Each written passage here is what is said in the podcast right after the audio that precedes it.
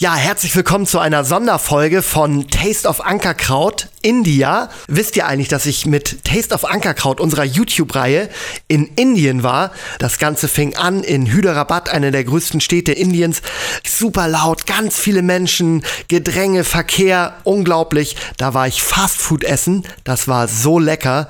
Guckt euch das auf YouTube an. Pizza Dosa ist so ungefähr das beste Essen, was es auf der Welt gibt. Das ist ein Teig mit Curry und ein bisschen Tomate drauf und dann Sauerrahm und Butter und Käse, so eine richtig dicke Schicht und das Ganze wird dann eingetaucht in grüne Soße. Es war einfach nur lecker. Danach ging es nach Kerala. Das ist der Gewürzkorb der Welt.